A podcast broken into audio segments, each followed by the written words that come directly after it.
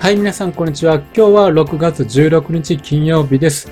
日銀の金融緩和維持ということで、またまた日本株高値を更新してきています。そしてカバーが売買代金を伴って上昇しています。そのあたり、マーケット含めて見ていきますので、最後までよろしくお願いいたします。はい。では、まず日経平均見ていくと、今日は33,706円、プラス220円高と、パーセンテージで見ると0.66%ということで、小幅高には見えるんですけれども、日経平均の株価自体がま高くなってきているので、このようにま220円も上がってきているということであります。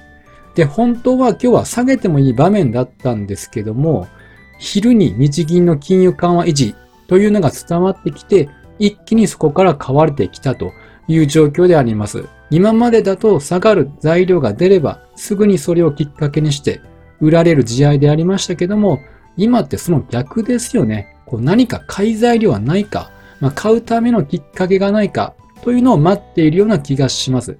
であと、やっぱりすごいのがこのマザーズですね。4.46%の上昇ということで、まあ、いよいよ小型株にも資金が入って、日本株自体が上昇ムードになってきているのかなと思います。やはりアメリカのラッセルもそうですが、小型株が買われてくるということは、景気への懸念というのが薄れてきているということなので、まあ、日本株を取り巻く環境がここ1、2ヶ月で変わってきて、まあ、それが継続しているということなので、しばらくは上昇モードというのが期待できそうかなというふうに思っております。で、こちらが日経平均の1分足になっております。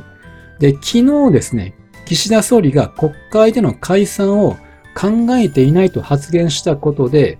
つまり選挙に向けて経済対策を打ち出すという期待が絞んだわけなんです。でその発言が出てきたのが昨日の夕方、まあ18時過ぎぐらいだったんです。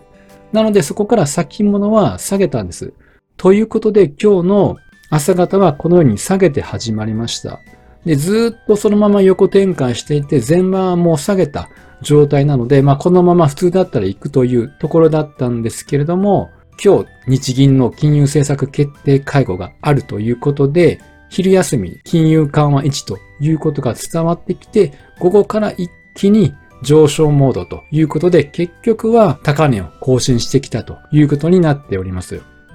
まあ、なので、普通の日であれば、調整をつけた日なんでしょうけれども、たまたま買い材料が出てきたということで、まあ、ポジティブな材料ということで、資金がまたこう入ってきたという状況であります。日銀の金融緩和維持の内容を見ていくとですね、日銀が目指している2%の物価安定目標の達成には、ここなお時間がかかると改めて、まあ、述べているわけなんです。これは企業の価格や賃金設定に変化の兆しも見られているとしながらも、不確実性が極めて高いという認識を示しているからなんです。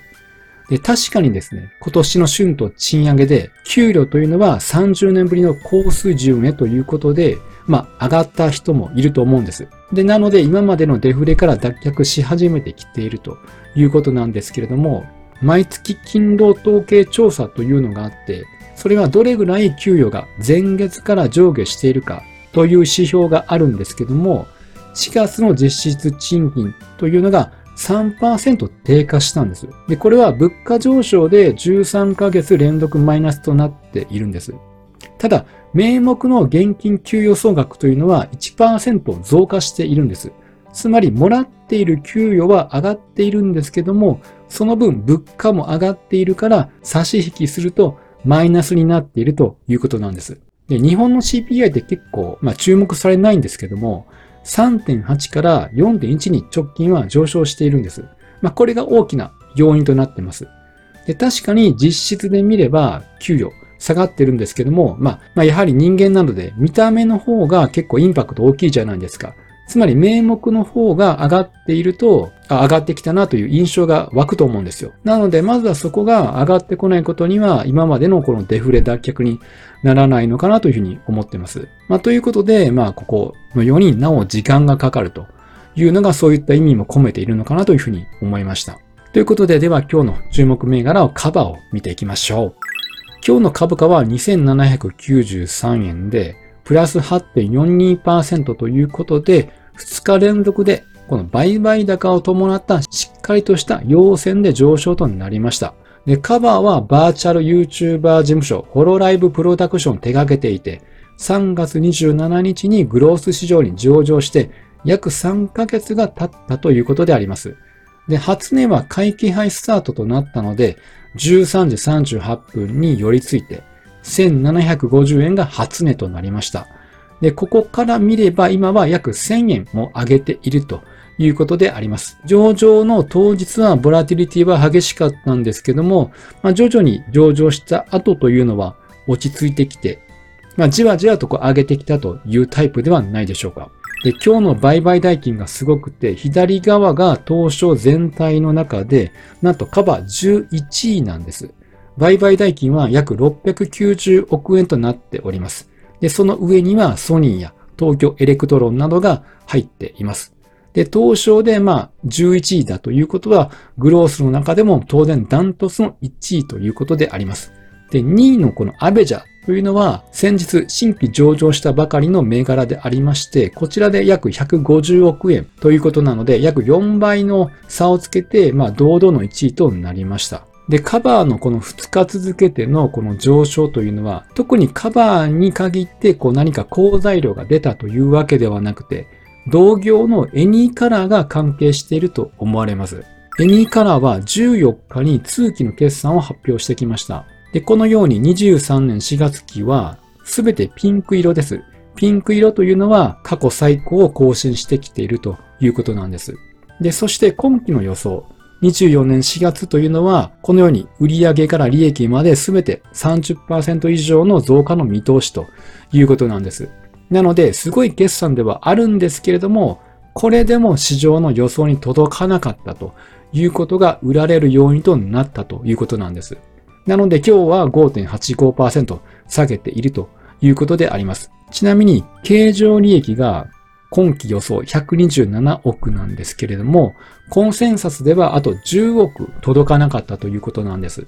なので、エニーカラーへの期待値が非常に高いということがわかります。それでいて PER は22倍台ということで、まだ割安な水準ではないでしょうか。ちなみにカバーは PER50 倍を超えてきているので、今はカバーの方に期待値が高まってきているということが言えると思います。で、こちらがエニーカラーのチャートになっておりまして、株価は6600円であります。で、14日に決算を発表して、翌日は2.9%の下落。で、今日が5.8%の下落となりました。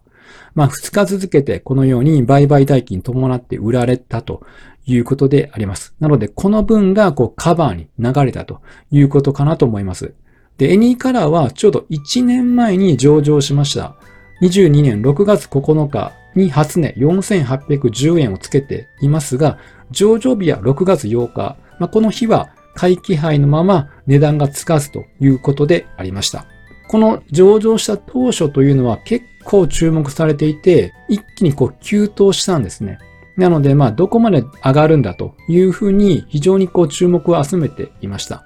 なので、上場後の動きとしては、エニーカラーの方がボラティリティが激しかったということがわかります。で、再びカバーのチャートで RSI でちょっと分析をしてみました。今は RSI78.42 ということで、買われすぎ水準である70を今は超えてきているということであります。まあ、というか、上場してからは、この真ん中のラインが RSI50 になるんですけれども、この上でほとんど推移をしております。で、この4月の下旬の時に一瞬だけ50を下回った時があるんですけれども、まあ、ほとんどがこう60以上ということで、かなりの強気相場だということがわかります。で、RSI というのは14日間の値上がり幅の平均と値下がり幅の平均の比率で、この50より上に行くか下に行くかというのが決まってきます。なので、50より常に上にいるということは、14日間の値上がり幅の方が高いということなので、買われてきているということが言えます。で、これはカバーに限らず、日経平均も今は RSI で見れば70を超えてきています。なので今、高値を更新している銘柄結構あると思うんですけれども、なので75へというのは今は普通の状態なのかなと思います。むしろ買われすぎというよりかは、それほど買いの力が強いということも言えると思います。なので、この過熱感が、まあ普通であれば買われすぎというふうに見られるんですけども、これが今は平常ということで、まあこのまま株価が上昇していくのかというのが非常に楽しみなところではあります。で、カバーの決算は5月12日にあったばかりなので、次の予定では8月にあると思います。